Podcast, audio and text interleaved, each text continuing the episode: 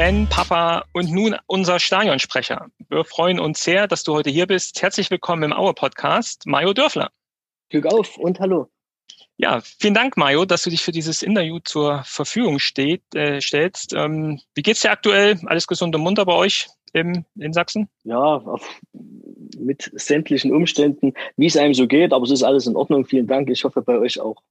Genau. Ähm, wer den äh, Podcast hört, weiß ja, dass wir, ähm, Martin kommt aus oder wohnt jetzt aktuell in Potsdam, ich in Hamburg, deswegen ist es immer ganz spannend, äh, mal das äh, vorzuhören. Ich habe ja auch gehört, es liegt relativ viel Schnee äh, bei euch im Gebirge. Endlich mal wieder äh, Winter, habe ich so mitbekommen, so gerade von meiner Familie auch, die im, die im Vogtland wohnt. Ja, ist schön, wenn das Erzgebirge weiß ist. Allerdings in den letzten zwei Tagen fängt es schon leicht an zu tauen, zumindest in den unteren Regionen. Und natürlich besonders ärgerlich die aktuelle Situation für sämtliche Skiverrückten beziehungsweise auch für die sämtlichen Liftbetreiber. Das natürlich für die extrem traurig, dass mal wieder ein Winter wäre, wo was passieren könnte. Und dann ist es aufgrund der derzeitigen Lage nicht möglich. Aber gut, lässt sich nicht ändern. Genau, lässt sich nicht ändern. Da, da müssen wir jetzt durch. Ja, äh, Mario, ich habe es gerade eben aufgezählt. Äh, du bist vielen bekannt als, als unser Stadionsprecher im, im Erzgebirgsstadion, aber sicher kennen dich auch viele noch als Fan in der Kurve. Du warst, äh, du, du warst lange Jahre und bist sicherlich immer noch ein Teil der aktiven Fanszene. Äh, was mich zuerst interessieren würde, Mario, äh, wie kamst du eigentlich eigentlich zu unserem Verein? Äh, wann begann denn die Leidenschaft für Wismut Aue? Ja, wäre eine lange Geschichte. Ich versuche es halbwegs kurz zu machen. Es ist so, dass ich ähm, letztlich mit Geburt äh, mit dem Virus Wismut Aue infiziert war. Mein Vater hat mich und meine Mutter ha haben mich mitgenommen zum Fußball. Es war schon, wie mir berichtet wurde, schwanger im Bauch meiner Mutter im Lösnitztal. Und ja, das hat sich dann so fortgezogen, sodass ich viele, viele Spiele schon als Kind miterlebt habe, auf Papas Schoß. Und ja, da gab es so eine lustige Anekdote. Wismut Aue spielt gegen BFC Dynamo, geht 1 zu 0 in Führung. Mein Vater springt nach oben und vergisst, dass sein Sohn auf seinem Schoß sitzt. Und der fällt natürlich runter, aber Aue hat es 1-0 geschossen, von daher war das egal. Und seitdem bin ich mit dem Virus Wismut Aue infiziert. Und so hat sich das nach und nach verfestigt kann man nicht sagen, weil es war von Anfang an fest. Ja, und so geht's mit mir, mit Wismut Aue los und so ist es immer weitergegangen. Und ja, das wird sich auch nie ändern. Das heißt, es ist ja schon, genau, äh, schon ja vor der Geburt, äh, wenn man, wenn man sagen kann, dass du schon im Bauch deiner Mutter sozusagen im Stadion warst. Äh, früher geht's ja dann nicht. Und ja, tatsächlich scheint das ja dann auch so eine Art Familienausflug dann immer gewesen zu sein, dass ihr dann als Familie hingegangen seid. Und ähm, ich habe es auch bei dir in Instagram-Kanälen dann auch gesehen, ähm, da bist auch aktuell dann mit deinem, mit deinem Sohn unterwegs. Das wirst du wahrscheinlich auch fortführen, sozusagen diese Tradition und willst es dann auch an deine, an deine Kinder weitergeben. Ja, schon immer. Ich habe eine, noch eine ältere Tochter, die ist auch schon immer mit zum Fußball gegangen nach Aue. Die ist auch Aue-Fan. Meine ganze Familie ist Aue-Fan. Und natürlich ähm, ist das schwierig, dass wenn man als Vater beziehungsweise als Eltern das vorlebt, dass die Kinder dann in anderen Vereinen mögen würden. Allerdings habe ich sie nie zum Fußball gezwungen und trotz allem sind sie natürlich auch Aue-Fan und sind so oft es geht und immer da. Da gebe ich auch mein Bestes hier äh, in Hamburg, dass ich natürlich meinen Sohn auch äh, zur Aue bringe. Aber tatsächlich wird das vielleicht auch nicht so leicht werden. Aber wie du es gesagt hast, man sollte einfach alles tun, dass sie sich für den richtigen Verein entscheiden. Ähm, wobei äh, es gibt ja auch den Spruch, ähm, man sucht sich nicht den Verein aus, sondern der Verein sucht äh, sich die Fans aus. Ähm, aber auch da gebe ich mein Bestes, dass hier auch das lila Blut dann weiter fortgeführt wird. Ähm, wie war dann die Zeit für dich so? Die Wendezeit, äh, Oberliga-Zeiten waren vorbei ähm, Aue schafft es leider nicht in den, äh, sag ich mal, bezahlten äh, Profifußball in die, in die ersten zwei Ligen ähm, zu kommen. Die harten Jahre der Regionalliga waren dann, ähm, ja, waren dann aktiv. Ähm, wie hast du das wahrgenommen? Warst du dann immer noch mit der Leidenschaft dabei? Waren immer noch deine Eltern mit der Leidenschaft dabei, wie es zu Oberliga-Zeiten war? Oder gab es da, wie bei vielen ja auch, dann einfach so einen Knick in der, in der Fan-Karriere, wo man gesagt hatte, da ist einfach Aue dann etwas äh, hinten runtergefallen? Also bei uns ist Aue nie hinten runtergefallen. Es war so, dass ich mich noch mal ein Stück weiter zurück erinnern kann, sogar an Europapokalspiele im Jahr 87. Da war ich, muss ich kurz nachrechnen, war ich neun. Und ja, wenn ich 78 geboren, ja, da war ich neun. Und ja, sowas vergisst man nicht. Wenn, wenn man weiß, Wismut Aue hat international gespielt und man war dabei, dann ist das natürlich was Besonderes. Ja, dann natürlich das schwierige Jahr des Abstiegs, das weiß ich noch, unsere, unser 4 zu 1 Sieg auswärts. Trotz allem hat es nicht gereicht. Trotz allem sind wir aufgrund des Torverhältnisses abgestiegen, das erste Mal nach 1019 Oberligaspielen. Ja, das war natürlich hart. Dann die, die Zeit danach mit wenigen Zuschauern. Da muss ich sagen, da wüsste ich jetzt nicht genau, ob ich da immer alle Spiele gesehen habe. Ich bild mir einen nicht, aber trotz allem waren wir da auch oft da. An was ich mich da sehr viel erinnern kann, waren die vielen, vielen Auswärtsspiele unter einer Saison in Berlin, wenn es die ganzen, gegen die ganzen Berliner Mannschaften ging. Reinigen, Dorferfüchse, TB, Türkiemsbro, was auch immer, wie viele Spandauer SV. Da gab es so viele Berliner Vereine und die Jahre, wenn man sich da überlegt, dass man manchmal sechsmal im Jahr nach Berlin Berlin gefahren und ja, das war schon eine sehr, ja, wie wollen wir sagen, schon eine Zeit, die trotz allem für einen Auer Fußball, denke ich, wichtig gewesen ist, weil wenn es so gewesen wäre wie bei anderen Vereinen, dass man vielleicht gleich in die zweite Bundesliga gekommen wäre, wäre vielleicht der Verlauf nicht so, wie er jetzt ist. Also das Traurige von damals hatte vielleicht, oder ich gehe sogar davon aus, hatte trotz allem im Nachhinein was Gutes, weil dadurch sind wir, denke ich, an dem Punkt, wo wir jetzt sind und haben diesen ganzen Vorsprung, den wir über die Jahre ähm, geholt haben, haben wir sozusagen ausgebaut. Und wer weiß, ob das so äh, entstanden wäre, wenn wir damals schon wie der CFC oder wie andere Vereine in der zweiten oder vielleicht sogar in der ersten Bundesliga gelandet wären. Es war halt einfach auch ein sehr natürliches Wachstum, ja, einfach nicht von außen irgendwie durch ähm, große Westmäzene ähm, eine gewisse Aufmerksamkeit bekommen, sondern wirklich durch diesen harten Weg der Regionalliga zu gehen, sich auch entsprechend wirtschaftlich äh, zu, zu gesunden und auf gesunden Beinen zu stehen, um dann eben auch irgendwann die Früchte ernten zu können. Und es hat dann eben etwas länger gedauert, aber ich glaube, ähm, mit, mit großem Neid gucken andere ähm, ostdeutsche Traditionsvereine aufs kleine Erzgebirge und auf uns, äh, was wir hier erreicht haben und was wir auch über die Jahre hinweg äh, auch immer sehr nachhaltig erreicht haben. Da haben natürlich gewisse, gewisse Leute wie die Leonard-Brüder und auch äh, andere Koryphäen bei uns im Verein ihre, ihre großen Anteile mit daran gehabt. Aber würde ich genauso unterschreiben, eben auch zu sagen, ähm, das war wichtig, durch diese Zeit zu gehen. Das wird dir keiner unterschreiben, der dann wahrscheinlich 91, 92 in dem Moment äh, gefragt worden wäre. Aber im Rückblick äh, kann man wirklich äh, zufrieden sein, dass Aue hier nicht äh, verrückt geworden ist und sich irgendwelche äh, ja, großen Dinge irgendwie ins, ins Hausaufgabenheft äh, schreiben ließ, sondern ähm, wirklich diesen Weg gegangen ist. Ähm, es ja, ist ja Entschuldige, Entschuldige, dass ich dich nochmal unterbreche, Klar. der manchmal wirklich hart war und der manchmal auch hätte schiefgehen können. Also da gab es schon Momente, die, die definitiv nicht einfach waren. Aber wie Absolut. du schon sagst, gut, dass da niemand, ähm, einerseits gut, dass da niemand externes gekommen ist und alles anders machen wollte. Und von daher ist es gut so, wie es, wie es dann geworden ist und wie es ist. Und wir können stolz drauf sein, was wir über die Jahre jetzt erreicht haben, wenn man sich überlegt, wie lange wir zweite Bundesliga spielen, dass wir trotz allem nach einem Abstieg wieder hochgekommen sind. Das ist in dieser Zeit mit so einem Verein schon äußerst stark zu bewerten. Absolut. Und ich kann nur sagen, äh, Martin und ich, wir sind uns, äh, wir sind uns einig und wir sind uns sicher, irgendwann spielt Aue wieder international. Das ist auch mein großer Traum. Ich will noch mal mit Wismut, aber ein Pflichtspiel international erleben.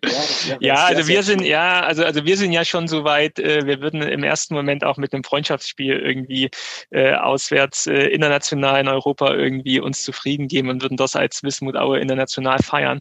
Aber äh, klar, Pflichtspiel noch mal was anderes. Aber äh, irgendwie so ein, so ein Freundschaftsspiel finde ich schon mal super, wenn man das so ein bisschen aufzieht und auch ein bisschen marketingtechnisch irgendwie vermarktet. Ähm, Glaube ich, kann da auch wirklich was was, was Gutes draus werden, vielleicht irgendwie mit Hin- und Rückspiel auch irgendwie so. Ähm, wir haben da ein paar Ideen, äh, vielleicht kommen wir nochmal auf irgendwie ein paar Vereinsverantwortliche äh, drauf zu. Martin ist da auf jeden Fall auch gewählt, äh, äh irgendwo mal international auswärts hinzufahren.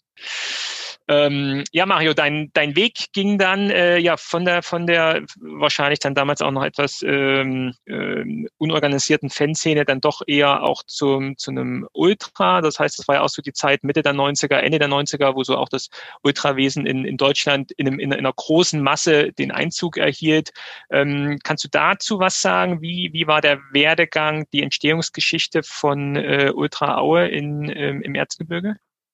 Ich denke, da bin ich zwar sehr nah dran, bin ich allerdings nicht der richtige Ansprechpartner. Da möchte ich nicht denjenigen, die, die da ganz am Anfang und ganz die großen Sachen gemacht haben, dort ja hier jetzt irgendwelche Lorbeeren an, beziehungsweise diesbezüglich was erzählen. Ich war immer, denke ich, und bin es heute noch sehr nah an der aktiven Fanszene dran.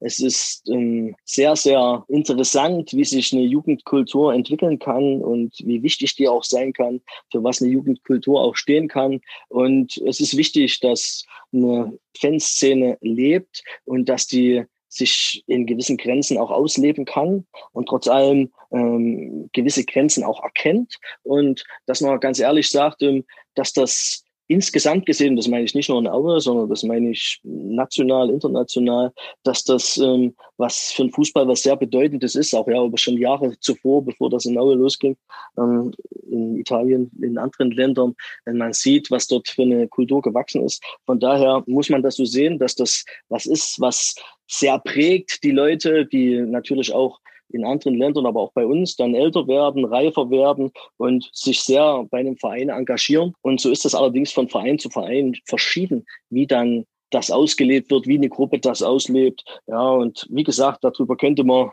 wahrscheinlich jahrelang reden. Und es wäre auch eine sehr interessante Thematik. Mhm. So, so die, äh, das Zusammenspiel äh, Ultra und Vereinsverantwortlich so in den 90ern, 2000ern aktuell ähm, kannst du dazu was sagen, äh, wie so gerade das, das Verhältnis ist? Also wir jetzt, äh, Martin und ich jetzt zwar als ja, äh, äh, Martin gerade der aktivere Stadiongänger und noch so, aber natürlich jetzt nicht so eng in die, in die, in die Vereinsstrukturen oder in die Fanstrukturen dann eingebunden. Ähm, wie ist gerade so aktuell das Verhältnis, gerade so im, im, im, in den, im Vergleich zu den Zeiten 2000ern oder in den, in den 90er Jahren?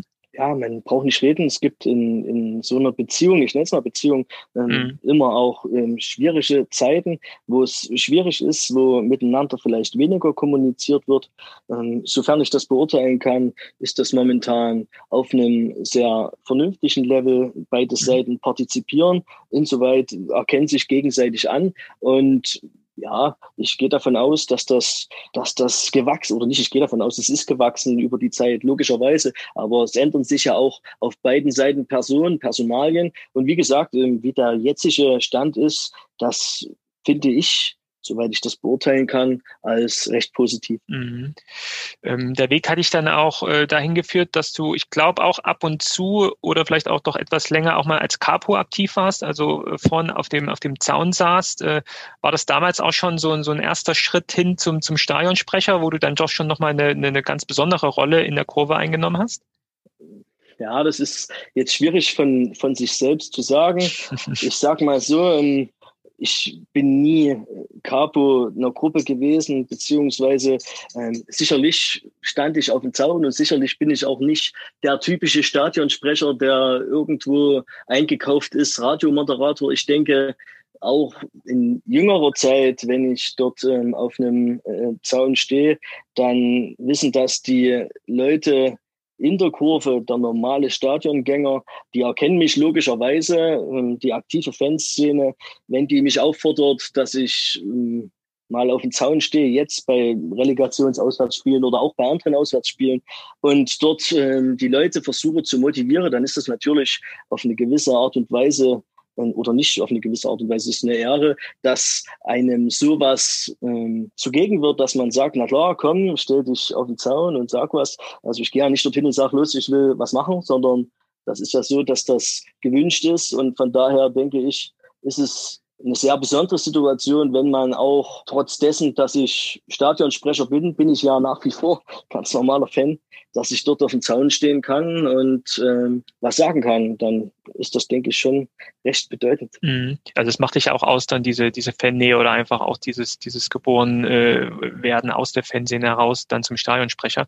Komme dann äh, später nochmal mit dazu. Also ich kann nur sagen, ich habe dich ähm, äh, wahrgenommen als, als Capo auf dem Zaun, jetzt erst zuletzt in, in Kiel, also jetzt zuletzt heißt, äh, in, äh, als es noch mit Zuschauern waren. Das war, ähm, ich glaube, Anfang 2019 oder so, ein kalter Freitagabend, äh, wie immer in, in, in Kiel ist es ja immer nass nasskalt, ähm, noch in Umbau damals noch das, das ähm, Holstein-Stadion. Und ja, da habe ich auch gedacht, Mensch, unser Stadionsprecher äh, ist sich auch nicht zu schade, mal auswärts auf den Zaun zu steigen. Fand ich gut. Ja, aber das ist letztlich irgendwo ein, ein Stück weit normal, ja, wie soll man das definieren? Klar, es ist auf der einen Seite wahrscheinlich besonders und trotz allem ist es ja schön, dass es so ist, dass ja. wenn ich dort in Kiel aufgetaucht bin, dass man dann ganz normal, wie jeder andere Fan, sich ja. beteiligt und versucht, die Mannschaft zu motivieren, zu pushen. Ja, absolut. Ja, du hast gesagt, du warst äh, bei vielen Spielen dabei, Beginn in den 80ern, 90ern, äh, 2000ern, auch gerade so die, die, die Anfangsjahre und wahrscheinlich auch nochmal mit einer ganz anderen Intention, ganz anderen Erlebnissen in der Zeit, wo man eben in den, ja, in den, in, im, im Teenie-Alter oder so in den 20ern dann irgendwie mit seinen Jungs und wahrscheinlich auch ein paar Mädels irgendwie mit dabei war, unterwegs äh, bei Spielen war. Ähm, Du hast schon im Vorgespräch gesagt, da sind äh, eine Menge Anekdoten hängen geblieben, eine Menge Geschichten hängen geblieben, aber die interessieren uns natürlich. Und äh, hast du so ein paar spannende Anekdoten von spannenden Auswärtsfahrten äh, zum Beispiel irgendwie mit, äh, mit am Start? Äh, kannst du da uns was erzählen, was so ganz besonders hängen geblieben ist, was vielleicht auch so gerade einprägsam für dein, für dein Fanleben war? Ja, gibt's unzählige Dinge. Also vielleicht angefangen auswärts, an was ich mich erinnern kann war mein Spiel in Magdeburg, da war ich noch ein kleiner Junge, ziemlich vor der Wende. Ähm, und wir haben dort einen Punkt geholt. Magdeburg hat uns da mal, unserer Meinung nach ein Stück weit geholfen. Und ja, das war so das erste Mal, wo ich ähm, erkannt habe, wir, wir sind ja nie abgestiegen. Und da war das, das, das Wichtige, die, die Freude, die Intensität zu sehen, dass es halt weitergeht, dass die, die ganzen Leute so dabei sind. Da war ich wirklich noch sehr jung. Dann, an was ich mich natürlich erinnern kann, war das Abbruchspiel in, Z, ja, das war natürlich eine schwierige Situation am Hand vom an der Hand vom Vater im Stadion dort. Und ja, das war natürlich auch sehr einprägsam. Und natürlich war das dann das, wo man für sich selbst und da spreche ich wahrscheinlich für sehr viele Auer-Fans, wo man natürlich nicht gerade begeistert ist von diesem gegnerischen mhm. Verein. Mhm. Ja, und andere Auswärtsspiele, da gibt's enorm viele Highlights. Ich habe vor uns ähm, gesagt, ähm, die Berlin-Fahrten, ich kann mich an eine Fahrt erinnern, da bin ich noch in die Berufsschule gegangen und war noch sehr, sehr jung. Und da ist gerade mal ein Fanbus gefahren ab Aue. Und ich bin im Chemnitz Center als, als einziger zugestiegen. Das weiß ich noch, ich habe auf der Rückfahrt dann gedacht, hoffentlich passiert nichts. Aber das sind so ähm, Erlebnisse, die man nicht vergisst, natürlich dann mit den ganzen, sag ich mal, zu der Zeit ähm, positiv Verrückten, mit der man, mit denen man dann unterwegs war. Ja, dann natürlich Spiele wie bei das erste Mal im Olympiastadion Berlin, aber auch in der Allianz Arena, wo ganz einfach eine Masse an Zuschauern gegangen ist, was man natürlich vielleicht ein Stück weit auch, ich sag's mal in Anführungszeichen, kritisch sehen kann, die ja sonst nicht mitgekommen sind. Aber das sind natürlich Highlights, die man nicht vergisst. In Berlin zum Beispiel bei Hertha BSC, da bin ich an dem Tag aus dem Krankenhaus entlassen worden und war im Rollstuhl dort. Und ja, das war für mich auch insofern sehr einprägend, weil ich da mal in der Position war, wie es unsere behinderten Fans waren und wie schwierig die das haben, dass die was vom Spiel sehen, erleben. In Berlin ist das sehr seltsam, weil dort sind die, zumindest was zur damaligen Zeit, waren die Behindertenplätze mitten im Gästeblock. Ja, und der war so voll, da hat natürlich niemand von den normalen Fans irgendwie ähm, gedacht, Rücksicht nehmen zu können. Ja, und da bin ich dort natürlich ich sage es jetzt mal so, sehr, sehr laut und böse geworden und da ging es dann. Und ich habe dann zu den ganzen ähm, Beeinträchtigten gesagt, ich habe es gut, ich kann wieder aus dem Ding aussteigen irgendwann, mhm. aber ich weiß, wie schwierig das ist für euch und trotzdem, wie wichtig das ist ähm, für diese Fans, dass die trotz allem nach Berlin fahren konnten und sowas sehen. Mhm. Davon abgesehen, de, das Erlebnis Olympiastadion Pflichtspiel mit Aue war natürlich was sehr Besonderes. Ist so, ja, und dann gibt's aber viele, viele andere ähm, Auswärtsspiele, auch mit ganz wenig Zuschauern, zum Beispiel in unserer ersten Aufstiegssaison Werder Bremen Platz 11 hieß der gute Nebenplatz.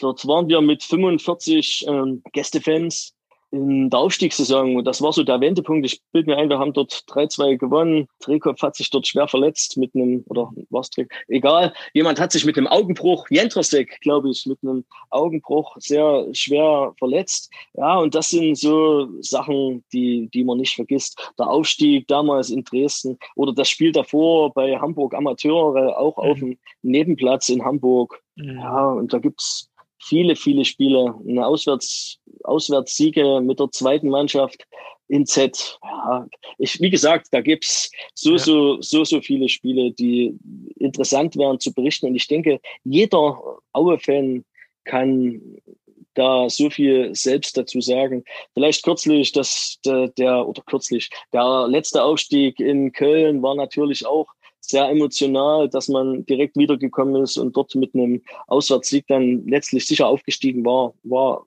auch sehr einprägsam. Mhm. Viele Spiele gibt's da. Mhm. Schneeballschlacht im Grünwalder Stadion mit der Polizei. ja, gibt's, gibt's viele Sachen. Da ist schon, da ist schon viel passiert. Die Zaunflagge ewig ähm, gehört dir, habe ich, hab ich so auch bei der Recherche so mitbekommen. Ähm, Gibt es da eine Geschichte dahinter und äh, wohin die, wohin die Zaunflagge schon? Bist du auch so ein bisschen Groundhopping aktiv? Bist du auch so international irgendwie unterwegs? Ähm, Gibt es da ein paar Geschichten dazu? Also die Fahne, ja, ja, bringt ja jetzt nichts. Natürlich ist es meine Fahne und die Fahne, ja, ich denke, die ist mittlerweile oder von Beginn an aufgrund der Bedeutung schon eine, eine wichtige Fahne geworden in Bezug auf unseren Verein. Und also die hingen nur bei Aue-Spielen. Mhm. Das ist ganz einfach so, weil sicherlich war ich auch schon bei anderen Spielen, die ich mir angeschaut habe, aber dort mhm. würde ich meine Fahne nicht hinhängen. Die mhm. Fahne hat mhm. einen Bezug nur zu unserem Verein und die hängt natürlich nur bei Spielen von unserem Verein. Wobei es ist falsch. Einmal hat sie in Chemnitz gehangen beim Auswärtsspiel von Fortuna Düsseldorf. okay. Über, über einer Düsseldorfer Fahne, allerdings nur für eine kurze Zeit und die Zuschauer des gastgebenden Vereins waren nicht so erfreut, diese Fahne zu sehen. Aber ja, das, daran kann ich mich erinnern, das war die einzige Sache, wo sie äh, woanders gegangen hat. Ja, die Fahne existiert seit 2003. Die hing das erste Mal in Oertingen an der Grotenburg. War eine mhm. Idee und ja, seitdem ist er da und denke ich, man sieht's bei wichtigen Spielen, Relegation oder als es gegen, im Derby gegen Chemnitz ging, wenn diese Fahne über der großen BSG Wismut Aue Fahne hängen darf, dann ist das natürlich ja. für mich sehr schön. Beziehungsweise daran denke ich, daran sieht man, wie wichtig die für die Fanszene ist, weil sonst wäre es nicht so, dann würde sie nicht dorthin. Ja, ja, auf jeden Fall. Also sehr, sehr einprägsam und sehr markant ja auf jeden Fall. Und jetzt, äh, ja, kennen wir auch die Geschichte dahinter. Vielen Dank. Ähm, ja, wir haben auch mal äh, bei unseren Hörerinnen und Hörern äh, nach Fragen ähm, ja, gefragt, ähm, die ähm, die ähm, Hörerinnen und Hörer interessieren. Da kam eine Frage von ähm, Flo San, nennt er sich bei Twitter. Ähm, Mario, wie bewertest du die Entwicklung unserer Fanszene vom Ende der 90er bis, bis heute? Du warst ja, haben wir ja gerade mitbekommen, schon ein sehr, sehr enger Teil der Fanszene bis, bis heute noch. Welche, welche Unterschiede nimmst du wahr? Nimmst du Unterschiede wahr in der Entwicklung der Fanszene? Ja, logischerweise ist es ein Prozess. Also man kann das ja nicht mit den Anfangszeiten vergleichen. Logischerweise haben sich Leute geändert generell, die dazugekommen sind, die nicht mehr aktuell sind. Und logischerweise hat sich die Szene in alle Richtungen entwickelt. Und ja, ich denke, der aktuelle Stand mit dem neuen Stadion ähm, war vor Corona ein recht guter. Es hat, haben viele, die der aktiven Fanszene vielleicht näher ste stehen, also beziehungsweise dann näher stehen, als wenn man direkt involviert ist, haben sich beteiligt am Support, haben sich beteiligt an vielen sozialen Aktionen, die die Erzbrigade organisiert hat. Von daher bewerte ich das schon als Reifeprozess, der dort entstanden ist. Und trotz allem ist immer Potenzial da. Das ist bei unserer aktiven Fanszene genauso, genauso wie in unserem Verein. Und man sollte natürlich niemals stehen bleiben und versuchen, sich immer weiterzuentwickeln und mehr zu machen. Aber gerade in Bezug auf Fanszene gehe ich sehr davon aus, dass das schwierig sein wird, wenn wenn es wieder losgeht, was irgendwann und hoffentlich bald ist. Aber ich denke, das ist auch sehr schwierig, wenn man so lange dann das nicht hatte. Dann ist zwar einerseits die, die Lust, die wird riesengroß sein. Trotz allem denke ich, wird es auch schwierig sein, dass das wieder erstmal in diese Sphären kommt. Ich denke, da beginnt man erstmal wieder ein ganzes Stück weiter hinten, um ganz einfach alles wieder aufzubauen, so wie es eigentlich sein soll.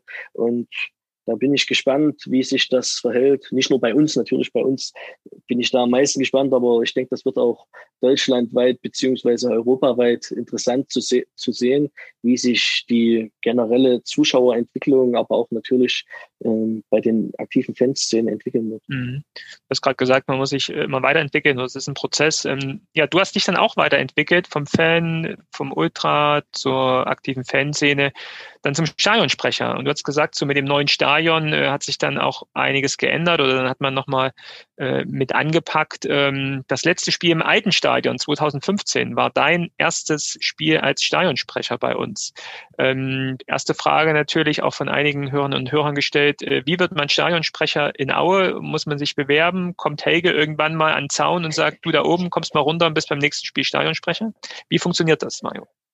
Ja, ich denke, das ist wie so alles, wie so vieles bei uns im Verein. Das ist nicht so normal, ist vielleicht ein Stück weit besonders. Also man bewirbt sich natürlich nicht. Also ich habe mich zumindest nicht beworben. Kann sein, dass sich jemand bewirbt, aber ich habe mich nicht beworben. Das war so, dass derjenige, der das vor mir gemacht hat, an diesem Tag nicht äh, verfügbar war. Und ja, da hat man natürlich einen Ersatz gebraucht. Und da kam man dann auf mich, warum auch immer. Ich habe vorher wenn es mal darum ging, äh, Interviews zu machen, wo es aus Seiten der Fansicht zu sprechen gab, da hat man mich mal gefragt, ob ich das mache. Und vielleicht hat man aus dem Grund gedacht, okay, der könnte das machen. Dann war noch jemand, der sehr nah an unserem Verein dran ist, der meiner Meinung nach dann gesagt hat, okay, lass doch mal den Mario machen. Und so ist es dann entstanden. Und dann hatte ich die Frage gestellt bekommen, kannst du dir das vorstellen, das zu machen? Und ich habe in meinem Leichtsinn gesagt, ja, na klar, ist doch kein Problem. ja, und dann ging es los und da war das natürlich gleich das Spiel mit der großen Abschiedschoreo und mhm. Ja, und so ist das entstanden. Das heißt, äh, war keine große Überredung notwendig, dass du es machst und äh, rein ins Wasser und los geht's. Also ich sag mal, da war ja noch nicht abzusehen, dass ich das mal ähm, für längere Zeit beziehungsweise generell mache. Von mhm. daher ich habe mich bereit erklärt, das zu machen. Und ich denke, ich kann sagen, auch damals war das genauso echt, wie es jetzt ist. Und vielleicht ist es ja so, dass es den Leuten dann einigermaßen gefällt. Und ja, dann bin ich es halt jetzt noch glaube, das kann man auch nur bestätigen. Also da haben wir natürlich auch nochmal rumgefragt, ähm, wie denn so dein Stil ankommt und was ganz klar ist und jeder, der dich irgendwie live mal im, im Stadion erlebt hat, äh, wird ja sagen, dass dein Stil auf jeden Fall ein ganz eigener ist und sich auf jeden Fall abhebt äh, von, von dem in, in anderen Stadien.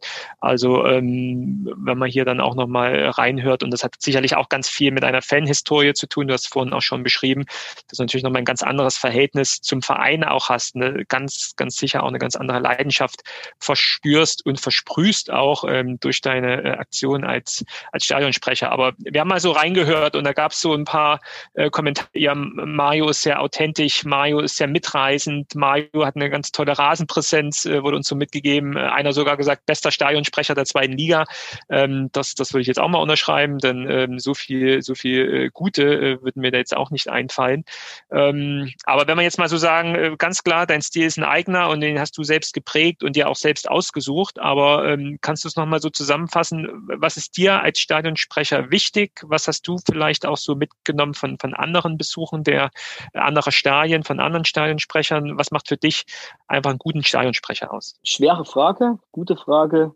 Ähm, erstmal danke für das Lob, für allen, die das gesagt haben. Es ist natürlich schön, wenn man so ein Feedback bekommt und wenn man sowas ähm, hört. Und ja, dann von Beginn angefangen. Es ist einfach so, ich bin kein Profi, ich bin, so ehrlich muss man sein, ich bin, was dies betrifft, ein Laie, der sich wahrscheinlich auch entwickelt hat von Beginn bis jetzt und der ja, das muss man vielleicht dazu sagen, wobei ich weiß nicht, ob wir da dann noch dann drüber reden wollen. Ich bin ja nicht nur Stadionsprecher, ich bin ja zeitgleich auch Sicherheitssprecher. Von daher ähm, muss man schon sagen, ja, ich habe meinen eigenen Stil. Und um jetzt zurückzukommen zur Frage, ähm, ich habe mir von niemand was, was abgeschaut. Ich, hab, ich versuche jetzt, wenn ich auswärts bin, zu hören, wie das meine Kollegen machen. Man spricht, man tauscht sich vielleicht mit dem einen oder anderen mal aus aufgrund einer Schulung. Aber ansonsten habe ich schon immer gesagt, ich mache das so, wie ich es möchte, in Anführungsstrichen, natürlich in dem Rahmen, der vorgegeben ist. Aber mir ist sehr wichtig, dass es bei uns um Fußball geht, dass ich vielleicht mit dem, was ich sage, ein Stück weit gerade dann, wenn ich sage, im Mittelpunkt stehe. Aber es geht ja nicht um mich. Es geht ja darum, dass ich die Zuschauer dazu bewege, dass sie wissen, wie wichtig das Spiel ist und wie wichtig unsere Mannschaft ist und unser Verein ist. Wobei ich das nicht bräuchte. Und trotz allem muss man sagen, ja, ist natürlich, man ist natürlich auch ein Stück weit stolz, da dazustehen und das äh, machen zu dürfen und seinen Verein in der Beziehung zu vertreten. Ja, und mein, mein Stil, ja, ich denke, wie gesagt, wie es schon gesagt wurde, authentisch, echt. Trotz allem, auch in einer gewissen Art und Weise kann ich ja mich auch nicht hinstellen und ähm, pöbeln oder so sein wie, wie ein x-beliebiger, der gerade was sagen will, das funktioniert ja auch nicht. Man muss ja trotz allem sich schon ein Stück weit überlegen, als derjenige, der da für einen Verein spricht, was er sagt, was er sagen kann, wie er es sagt und im Fall der Fälle dann auch mal was anderes sagen muss. Erinnere ich mich zum Beispiel an den Vorfall bei dem Heimspiel, ähm, als der eine von der im Gästeblock von der, von der Mauer gefallen ist, wo ich sage, da ist das Emotionale, was fußballmäßig da ist, natürlich muss das dann in den Hintergrund geraten. Und da muss ich in dem Moment dann auch fähig sein, die Zuschauer dann in dem Moment darüber zu informieren, was als nächstes passiert oder im Fall der Fälle, wenn es mal was gäbe, was wir hoffentlich nicht hoffen wollen, aber wenn es mal zu einer Evakuierung kommen würde oder sonst was für Sachen, dann muss natürlich ähm, da trotz allem was passieren. Und ja, ich denke, und das ist mir wichtig, dass ich Stadionsprecher bin, nicht weil ich Stadionsprecher sein will, sondern ganz einfach, weil ich meinen Teil dazu beitragen will, dass unser Verein was Besonderes ist, was Besonderes bleibt. Und wenn es den Fans gefällt, dann ist das doch sehr schön. Auf jeden Fall. Und das, und das gelingt dir äh, sehr gut. Also dann kann ich nur sagen, äh, äh, echt super. Und äh, so wie du es gesagt hast, äh, im Sinne was Besonderes, der Verein ist was Besonderes und das zeigt sich auch im Kleinen und das ist hier eben auch anhand des Stadionsprechers, dass glaube ich auch die auswärtigen Fans genau dieses Bild so mitnehmen und äh, ja, einfach auch tatsächlich begeistert vom ganzen Drumherum in Aue sind. Das hört mir ja ganz oft von, von Gästefans auch. Und da gehörst du natürlich auch so mit dazu. Ähm, ich Danke. Grad, ja, da ganz noch ganz kurz, was ja. mir noch einfällt. Das eine, was du jetzt gesagt hast, das stimmt, wenn man von das ist für mich ein besonderes Lob, wenn man von Gästefans mhm. als Stadionsprecher Feedback bekommt, was gelegentlich der Fall ist, wenn man dann irgendwo was liest oder mir jemand sagt, hier, die haben das und das gesagt, dann ist das natürlich schön. Was mir aber gerade noch wichtig ist als Stadionsprecher, dass ich natürlich nicht nur für eine Fanszene spreche oder nur für Fans, sondern dass ich natürlich versuchen möchte, alle unsere Sympathisanten, unsere Fans, die im Stadion sind, dazu zu bewegen, dass sie sich einsetzen für unseren Verein. Und das ist das, was mir wichtig ist und was ich denke, was recht gut gelingt. Ja, ja das, äh, das auf jeden Fall. Du hast ähm, gesagt, so Vorbilder gibt's eher so keins, äh, keinen echten, wo du sagst, äh, da hast du dich dann schon ähm, in einem größeren Maße dran, ähm, dran orientiert. Ähm, Negative Vorbilder, äh, wer fällt dir als erstes ein, wenn du an den, an den äh, schlechten äh, Stadionsprecher denkst? Also bei mir geht's relativ schnell, sage ich mal. Ja, das oder, oder, oder, oder, oder also du, du darfst jetzt wahrscheinlich keinen deiner Kollegen so in die Pfanne hauen, oder? Ja, das fände ich ein Stück weit unfair, wenn ich das, das machen stimmt. würde. Aber ich sag mal so, vielleicht liegt es ja auch nicht an der Person, aber es gibt sicherlich Sachen, die ich nicht so machen würde, die vielleicht übertrieben sind, aber das muss ja der jeweilige beziehungsweise der jeweilige Verein oder dort, wo die Fußballmannschaft spielt, die müssen das ja sozusagen selber wissen. Und wenn das dort den Leuten gefällt, ja, gut, dann ist es so. Aber ich sag mal so, das ist, da gibt's einiges, was ich nicht gut finde in Bezug auf, auf das Ganze drumherum, was dort noch passiert. Aber ja, das ist auch Geschmackssache. Ja, ja. Genau, und äh, wenn es den äh, RB Leipzig-Fans gefällt, dann gefällt es eben denen. Ne? ja. ähm, wenn es dem Interessenten dort gefällt, dann gefällt genau, es dort direkt. Genau, genau, genau, genau. ähm, Mario, wie muss man sich so eine, so eine Spielvorbereitung vorstellen? Also jetzt mal ganz, ganz praktisch gesehen, ähm, gibt es da, gibt's da sicherlich auch äh, Vorbesprechungen im Verein, ähm, auch wahrscheinlich mit, mit äh, Fanvertretungen. Gibt es Vorgaben von DFB, DFL, die man dort äh, mitbekommt oder einhalten muss? Wie muss man sich das vorstellen? Also erstmal grundlegend gibt es vor jedem Spiel eine Sicherheitsbesprechung, an der ich entweder teilnehme oder per Mail informiert werde über die Inhalte. Ein Stück weit ähm, intensiver wird das Ganze, wenn es ein Risikospiel ist. Aber ich muss natürlich ähm, wissen, um was es geht. Dann ist ein wichtiger Bestandteil der Arbeit eines Stadionsprechers, ähm, dass man sich mit den Gästefans ein Stück weit auseinandersetzt. Was kann dort passieren? In welcher Beziehung stehen die zu den Heimfans, wie auch immer. Ähm, theoretisch ist es auch für jeden Stadionsprecher wichtig, dass man mit der eigenen Kurve einen Austausch hat, wo ich davon bei mir ausgehe, dass ich das ähm, auf jeden Fall mache und dass äh, es wichtig ist, dass man dort miteinander spricht in Bezug auf Aktionen, in Bezug auf was gesagt wird. Das ist natürlich sehr wichtig. Dann, ja, die Vorbereitung natürlich von mir selber auf ein Spiel, die ist schon auch wichtig, generell in Bezug, was will ich vor dem Spiel sagen. Ich sage mal so, ich habe die, die Dinge, die ich vor dem Spiel sage, die sage ich von mir aus selber. Die sollen natürlich zum jeweiligen Spiel passen. Die passe ich nach Möglichkeit an. Das ist dann so, dass ich da mir natürlich einen Kopf ein Stück weit darum mache. Dann sehr wichtig, da habe ich zu Hause ein Stück weit Hilfe, Aussprache der Gästespieler, weil das ist was, was sehr, sehr schwierig ist. Da gibt's ähm, ganz, ganz lustige Sachen, weil da kann man sich ja auch sehr viel versprechen. Vielleicht ein praktisches Beispiel. Es ist so, dass die DFB-Spielprotokolle die werden immer mit Vorname und Nachname verkehrt herum ähm, ausgegeben. Also jemand, der eine Aufstellung bekommt, der liest dort zuerst einen Nachnamen und dann Vorname.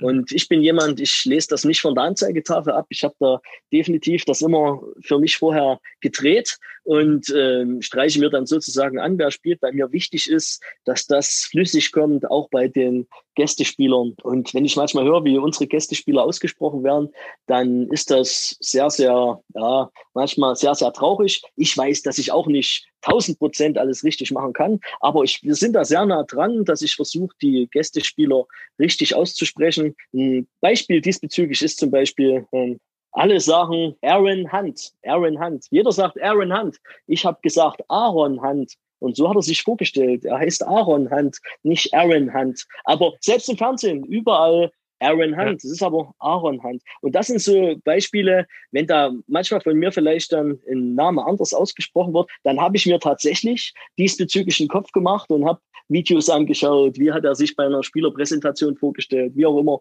Oder es hat bei mir ähm, zu Hause jemand gemacht, dass ich ganz einfach ähm, diesbezüglich sicher bin, weil das wäre mir wichtig, dass unsere Spieler ausgesprochen wäre äh, richtig ausgesprochen werden. Und ja. es gab mal einen Kollege von St. Pauli, der ist, glaube ich, jetzt nicht mehr Stadionsprecher, der hat vor jeder Saison von allen Mannschaften, erste, zweite, dritte Liga, hat das gemacht, äh, die Ausspracheliste. Und ja, das ist wichtig. Von dort habe ich es mir wenig geholt, aber es gibt auch Vereine, die haben definitiv in ihrer Kadervorstellung haben die eine Aussprache ähm, ja, sozusagen wie eine Lautschrift, was mhm. dann natürlich für den jeweiligen Heimstadionsprecher immer ein Vorteil ist, wenn es sowas gibt. Mhm, auf jeden Fall.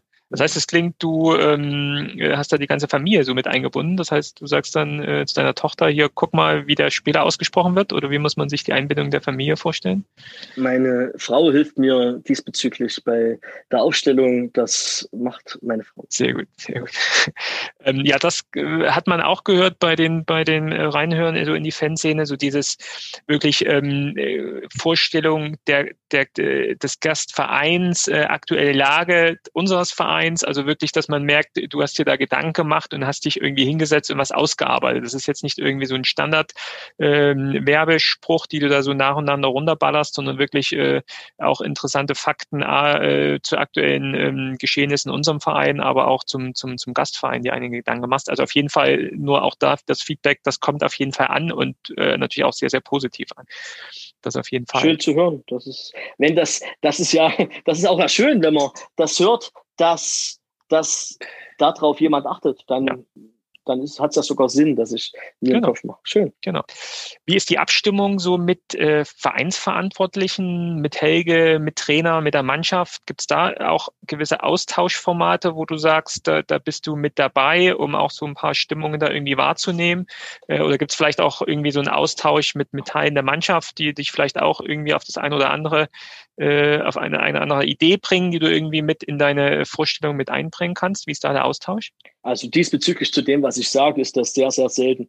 Wenn es dann mal was gibt, vereinsseitig, was an dem Tag wichtig ist, sage ich jetzt mal, eine Sponsorenverlängerung, mhm. dann weiß ich das natürlich vorher, dann versuche ich das mit einzuarbeiten, dass ich weiß, wann ich das mache. Ich muss ja auch immer ähm, auf die Zeit achten, dass das mit der Zeit passt, dass ich ähm, genau dann fertig bin, wenn, wenn das mit unserer Musik dann genauso klappt, wenn der, wenn der Steiger kommt, der soll natürlich, da will ich natürlich vorneweg fertig sein.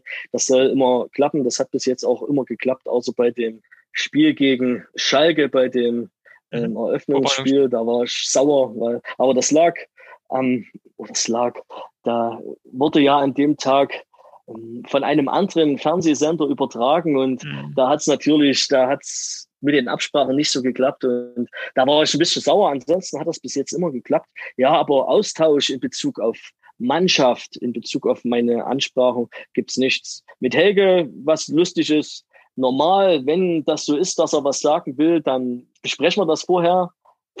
Kommt er zu mir oder ich zu ihm und sagt, willst du etwas sagen oder wie machen wir's?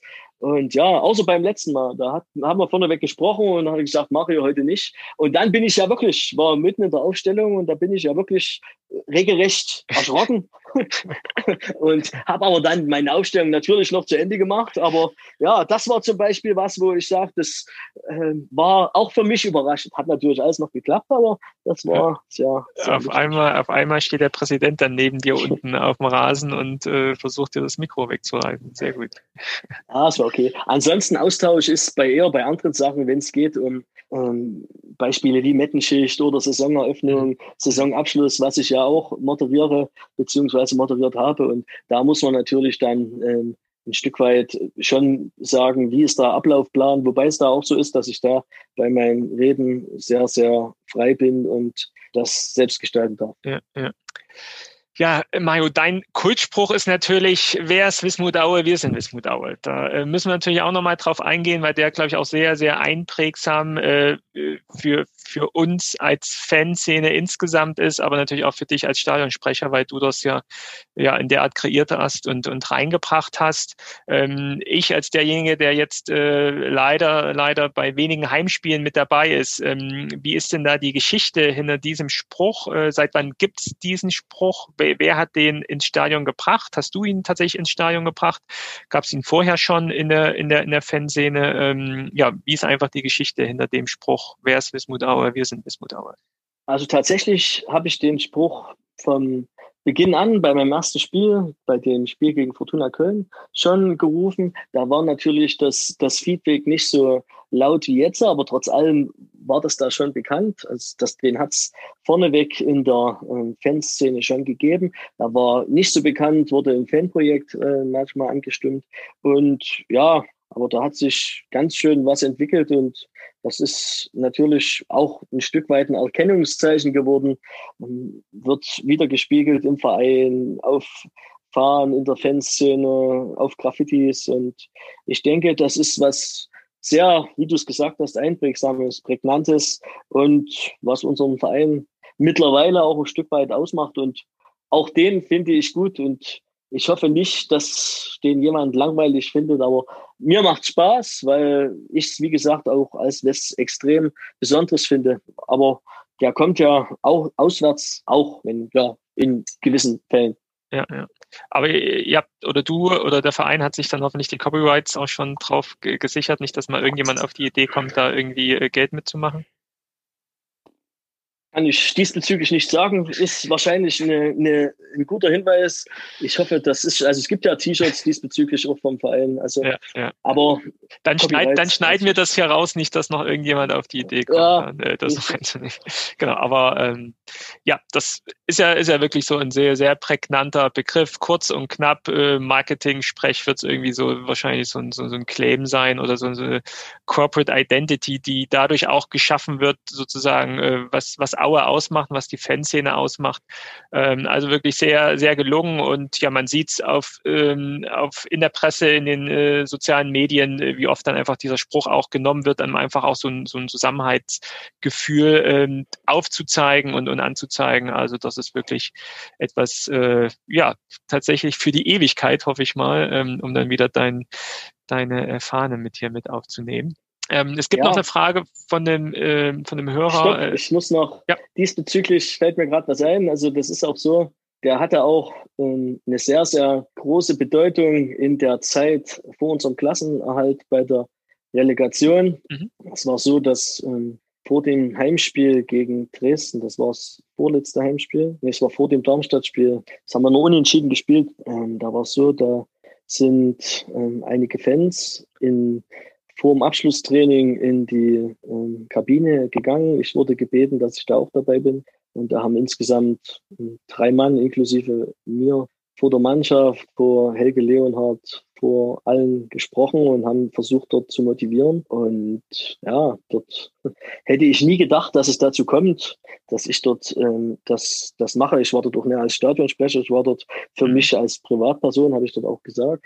Und dort haben wir das, oder ich habe das gerufen und die Mannschaft und diejenigen, die mit dort waren, haben alle geantwortet. Und das Interessante ist, dass im Nachhinein äh, mir berichtet wurde, dass dieser Spruch dann vor den Heimspielen beziehungsweise vor den letzten Spielen auch in der Kabine gerufen wurde. Trainer damals Hannes Trebst. Und wenn man dann natürlich hört, dass das auch vor dem Relegationsspiel, also dem letzten unserem Heimspiel und auch danach dann bei den Feierlichkeiten auch noch gerufen wurde, dann weiß man, dass das vielleicht doch ein Stück weit wichtig ist und vielleicht zu einem klitzekleinen Prozentsatz auch geholfen hat. Und das war natürlich sehr, sehr wichtig. Der Tag war sowieso das Spiel, das war kompletter Wahnsinn, auch für mich vorhinein. Dieses, aber das war wirklich Gänsehaut war Wahnsinn. Dann genau, das hätte ich jetzt genauso gesagt auch. Das hätte ich jetzt genauso gesagt, Gänsehaut. Also wenn du das so erzählst. Äh, und ja, man kann sich äh, ja vorstellen, wie du dich fühlst, wenn du das so mitbekommst. Also A, in der, in der Runde dabei zu stehen und dann auch noch zu hören, dass das wirklich so ein, so ein Leitspruch dafür war und wahrscheinlich mehr als nur wenige Prozent dazu beigetragen hat, dass man sich nochmal gepusht hat und wirklich diese letzten zwei Spiele so zieht. Also das, äh, ja, vielen Dank von uns Fans dann dafür, dass du das auch so mit, mit reingebracht hast. Ähm, ja, zum Thema, zum Thema Stimmung eine Frage von, von unserem Hörer Mike, ähm, bekannt als Snow Mountain bei Twitter. Äh, der fragt nämlich, äh, Mario, wie bewertest du denn die Stimmung ähm, im neuen Erzgebirgsstadion im Vergleich zum, zum Old Otto, zum, zum alten Erzgebirgsstadion? Du kennst ja die Welt, kann man ja fast sagen, die, die Old Otto Welt kennst du nur aus Fanszene, die Welt des neuen Erzgebirgsstadions kennst du nur unten auf dem Rasen. Äh, nimmst du Unterschiede in der Stimmung wahr und wenn ja, äh, welche und wie bewertest du die Veränderung? Ganz, ganz, ganz schwierig zu bewerten, weil es nicht zu vergleichen ist, schon alleine ähm, vom Standort und von der Baulichkeit der Heimkurve beziehungsweise des Heimbereichs. Das ist sehr, sehr, sehr, sehr schwierig zu vergleichen. Ich denke, ähm, für mich ist es ein Schritt nach vorne gegangen, auch dann mit dem mit der Anpassung nach der ersten Saison des Standortes der aktiven Fanszene. Ich, ich finde es gut, wie es ist und trotzdem, ich habe vorhin schon mal gesagt, es ist natürlich immer noch Potenzial nach oben und ja, natürlich, man kann das so sagen, das weiß ich, dass wenn die Zuschauer, wenn das ganze Stadion mitgeht, dass das unserer Mannschaft hilft.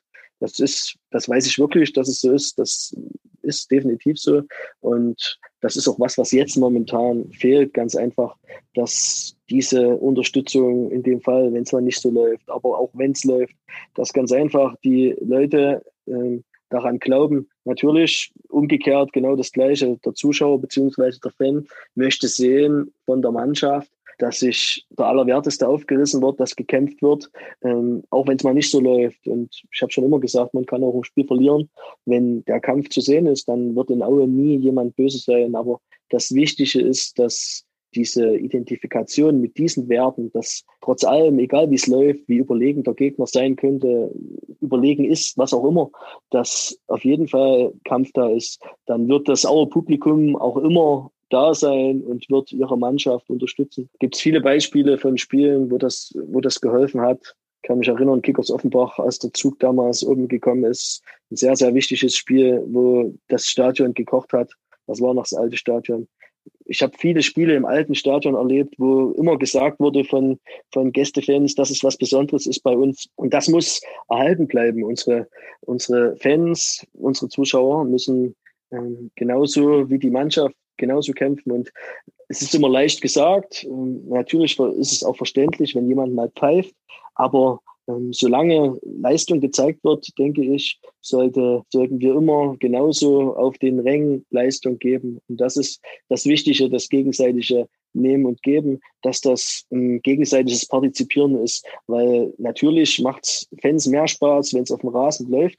Äh, und umgekehrt aber genauso, wenn die Jungs auf dem Rasen merken, wenn es mal nicht so läuft, sind die Zuschauer da, dann ist das was ganz, ganz elementar Wichtiges. Und ich hoffe, ganz, ganz, ganz, ganz wichtig, dass das irgendwann demnächst wiederkommt. Mhm. Ja, wenn es mal nicht so läuft, das ist auch so, dass äh, ja die aktuelle Überschrift äh, über die aktuelle sportliche Situation, ähm, wenn wir wenn wir darauf mal schauen wollen, ich glaube, wir können insgesamt äh, grundsätzlich sehr frieden, äh, sehr zufrieden sein mit dem aktuellen ja, Tabellenstand und mit der aktuellen Entwicklung im, im Verein. Jetzt haben wir zwei Niederlagen äh, gerade zuletzt gehabt gegen äh, Paderborn und äh, gegen äh, Düsseldorf, ähm, jetzt am Wochenende. Ähm, natürlich will ich dich auch nach, der, nach deiner Meinung zum aktuellen äh, Stand des Auer Fußballs fragen. Ähm, wie zufrieden bist du als, jetzt frage ich auch mal rein als Fan, äh, mit dem aktuellen Team, mit dem aktuellen Leistungsstand und im Endeffekt auch mit dem Platz neun in der Tabelle? Ja, fange ich von hinten an. Der Platz 9, der klingt momentan recht gut. Wenn ich die Punkte sehe, die sehen zum jetzigen Zeitpunkt auch vernünftig und gut aus. Man muss bloß trotz allem aufpassen.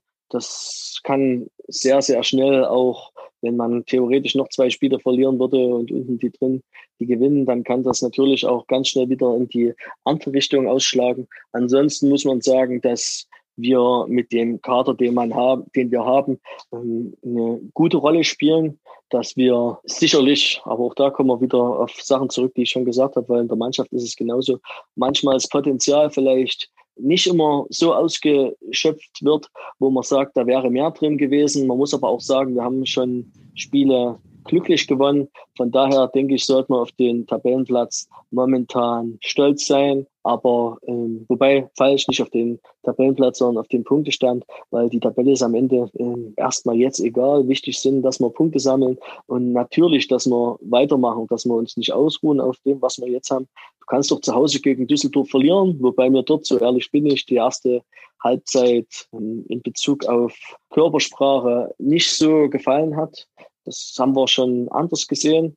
Und ja, da muss ich sagen, da hoffen wir natürlich auch als Fan gesprochen, in jedem Spiel natürlich, die Mannschaft will jedes Spiel gewinnen, dass du aber zu Hause gegen Düsseldorf verlieren kannst, das ist vollkommen in Ordnung. Die haben auch sehr, sehr gut gespielt, das muss man wirklich sagen. Also ich fand Düsseldorf bis jetzt die beste Mannschaft, gegen die wir gespielt haben diese Saison, was ich gesehen habe an Spielen. Und trotz allem, wo die erst stehen, aber die haben sich ja gefunden. Und ich hoffe ganz einfach, dass es bei uns weitergeht, dass die Verletzung von Riese, dass die jetzt äh, kompensiert wird, dass sich da die beiden, die in Frage kommen, zeigen und ähm, dann ihre Chance nutzen, damit wir weiter Punkte sammeln, am besten schon jetzt in Osnabrück. Gib mal einen Tipp ab am Ende der Saison. Ähm, Ab welchem Platz? Ist mir egal. Hauptsache nicht absteigen. Sehr gut. Ich glaube, dafür haben wir ja schon äh, jetzt auch einen, einen guten äh, Punkteschnitt äh, mit, glaube ich, jetzt 22 äh, Punkten nach 16 Spielen. Wie du es gesagt hast, da können wir äh, erstmal sehr zufrieden sein. Aber mit 22 Punkten ist man trotzdem noch abgestiegen. Und es gab auch Beispiele, ich glaube, jetzt in jüngerer Vergangenheit mit Würzburg, die dann in der Rückrunde äh, gar kein Bein mehr ähm, auf dem Boden bekommen haben und dann noch abgestiegen sind. Ähm, deswegen auch da wieder die Tugenden aus dem Erzgebirge an den Tag legen und sagen, ähm, Schuster, bleib bei deinen Leisten, Schuster, bleib bei deinen Leisten. Ähm, wir sammeln die Punkte, äh, die wir bekommen können ähm, und werden den Einsatz zeigen, äh, den, wir, den wir machen können. Und dann wird es reichen ähm, und wir werden nichts mit dem Abstieg hoffentlich zu tun haben. Ja, nach Möglichkeit musst du auch viele Punkte holen, dass du am Ende dann doch weiter oben bist. Je, je höher du bist, umso mehr ähm, Punkte sammelst du in der ähm, Sache in Bezug auf Fernsehgeld. Von daher, ja, je weiter ähm, positiv du bist als FC Erzgebirge Aue, umso besser. Klar, absolut. Jetzt haben wir natürlich auch hier in unserem Podcast jemanden, der beim Spiel Aue Düsseldorf dabei war. Und du hast auch schon äh, spielerisch etwas beschrieben, äh, was dir da aufgefallen ist. Äh, von außen wird man natürlich ähm, in Bezug auf das Spiel angesprochen, ähm, auf die Aktion äh, rund um die Schneeschipp-Aktion und die ähm, Beteiligten, die dann noch während des Spiels auch im Stadion geblieben sind und das Spiel sich angeschaut haben. Also die, die übelste Überschrift, die ich gelesen habe, irgendwie Zuschauer Eklat in Aue, die, äh, wenn man nur die Überschrift Überschrift sieht, äh, ja der Meinung sein könnte, was ist denn dort äh, Schlimmes passiert. Ähm, wenn man sich anguckt, äh, was passiert ist und auch die Vorgeschichte dazu, dann glaube ich, ähm, kann man sich ein eigenes Bild machen. Aber dieses eigene Bild ist natürlich immer eines von außen. Ähm, du warst dabei im Stadion und kannst vielleicht die Situation auch äh, vor Ort nochmal beschreiben. Wie, wie ist es äh, dazu gekommen? Was waren tatsächlich die Aufgaben der einzelnen ähm, Leute? Und ja, wie ist es vielleicht ähm, dann in der Art, äh, ja, sage ich mal, etwas anders gelaufen, als man sich das äh, vielleicht geplant hatte? Wie, wie, wie, ist da deine, wie sind da deine Eindrücke dazu vom letzten Sonntag? Ja, also ganz kurz diesbezüglich ist es so, dass die ähm, anwesenden Leute aus der aktiven Fanszene den Verein unterstützt haben an den Vortagen die haben enorm Schnee geschippt, auch noch am Spieltag, haben die, die Stadionbrigade sozusagen unterstützt und haben dafür gesorgt, dass das Spiel überhaupt stattfinden kann. Ohne dessen ähm, hätte es nicht funktioniert. Dann war es auch so, dass es mitgeteilt war, dass diese Leute weiter vorgehalten werden, aus dem Grund, weil es kann ja bei uns dann doch mal viel schneien. Wir hatten da erst unter künstlichen ähm, Vergangenheit ein Spiel, wo zwischendurch unterbrochen wurde und geschickt werden musste. Aus diesem Grund sind die Leute da geblieben. Ja, und dann ist es ganz einfach so, dass die ähm, dann die letzten zehn Minuten gesungen haben, wo ich sage, das ist vielleicht noch nicht mal das Problem gewesen. Dann haben sich halt äh, zwei, drei nicht an die äh, vorgesehenen Regeln gehalten. Und das mehr gibt's dazu nicht zu sagen. Genau, das wurde also, geklärt, wird geklärt. Und ansonsten war es so, dass die, die Leute wirklich unterstützt haben, geholfen haben dann noch da sein sollten. Dies war auch bekannt gegeben, dass die sozusagen da sind für den Fall der Fälle, dass nochmal geschickt werden muss. Ja, und dann haben sich ähm, einige nicht an die ähm, vorher abgesprochenen Regeln gehalten. Und damit ist die Sache jetzt, äh, denke ich, auch geklärt. Ja, genau. Also schauen wir mal, ob es noch ähm, irgendwie ein Nachspiel dann irgendwie DFB, DFL, glaube ich, ermittelt, ähm, ja immer noch ähm, da irgendwie gibt. Aber ähm, ja, man muss eben schon genau schauen, so wie du es beschrieben hast, was ist passiert, in welcher Situation ist das passiert und was auch, auch die Vorgeschichte des Ganzen. Und dann, ja, einfach die Sache zu bewerten. Schauen wir mal, was hier passiert. Genau. Ja, äh, Mario, wir sind dann schon mit meinen Fragen schon fast am Ende. Ein sehr spannendes äh, Interview mit dir, ein sehr aufregendes Fanleben, ähm, was du bisher gelebt hast, inklusive was bisher sein ja, aktuellen Zwischenstand äh, erreicht hat als, als Stadionsprecher. Ähm, da passt noch eine Frage ganz gut dazu von unserem Hörer Felix, ähm, der nämlich, wie ich finde, auch eine ganz spannende Frage hier stellt. Wie ist denn für dich, Mario, oder wie, wie groß ist für dich so der Zwiespalt zwischen die Zeit früher äh, der Junge aus der Kurve und jetzt ja doch so eine Art Sprecher des Vereins zu sein. Ähm, gibt es da gewissen Zwiespalt oder kommst du in Momente, wo du sagst, naja, ähm, das ist jetzt schwierig? Ähm, wie ist da deine, deine Haltung dazu?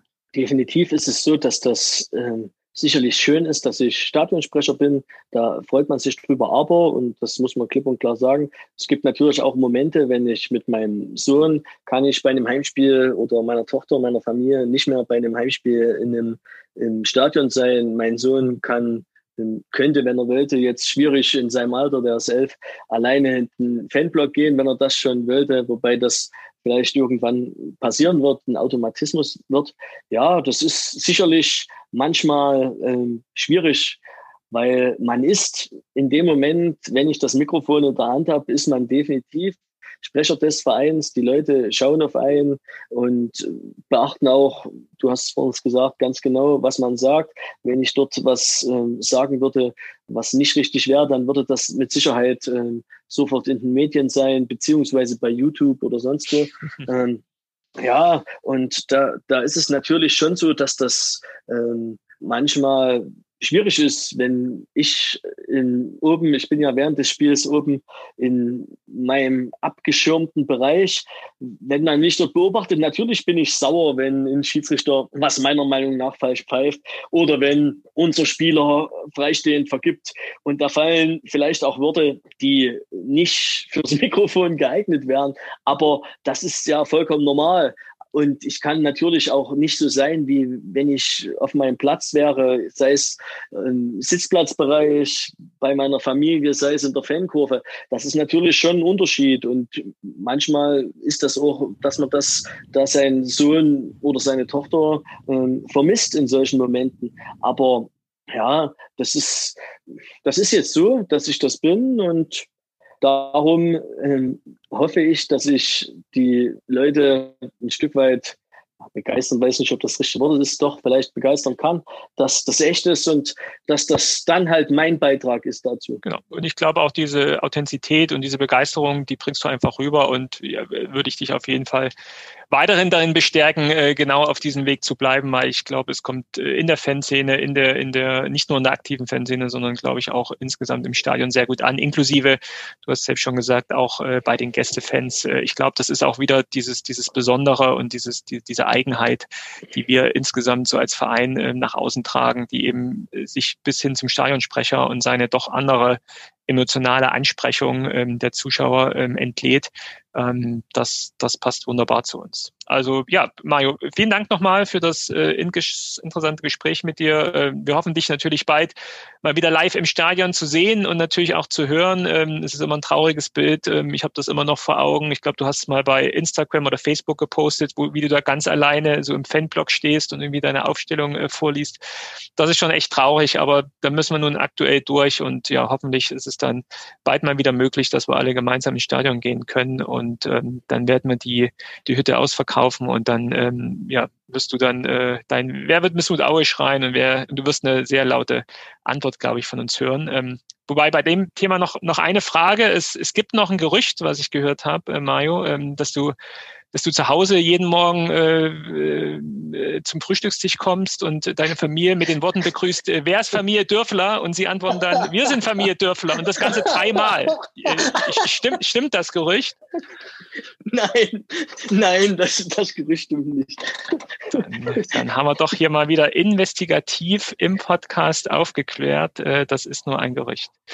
Alles klar. Mario, vielen Dank nochmal, nochmal wiederholt, aber wirklich tolles Gespräch. Gespräch. Ähm, du hast gesagt, wir könnten noch ewig äh, weitersprechen, auch gerade zu die Erfahrungen bei den Stadien, bei den Spielen, die du gemacht hast in den ja doch Jahrzehnten, die es ja jetzt dann äh, schon miteinander sind. Äh, vielleicht klappt es mal wieder, vielleicht gehen wir auch nochmal darauf ein. Also auf jeden Fall ein sehr, sehr ähm, spannender, ein sehr interessanter Gesprächspartner. Vielen Dank dafür. Ja, in diesem Sinne, vielen Dank. bis zur nächsten Folge. Bleibt alle gesund und ja, macht's gut. Tschüss. Von mir auch, das würde ich gerne noch einen Abschluss sagen, von mir auch ein vielen Dank für unser Gespräch. Liebe Grüße an alle, die zuhören, an alle Wismut Aue-Fans. Bleibt gesund, bleibt stark und es ist grausam, alleine im Stadion zu sein. Also wie gesagt, ich freue mich, wenn wir uns alle wieder sehen im Stadion und wenn es so ist, wie wir uns das alle vorstellen.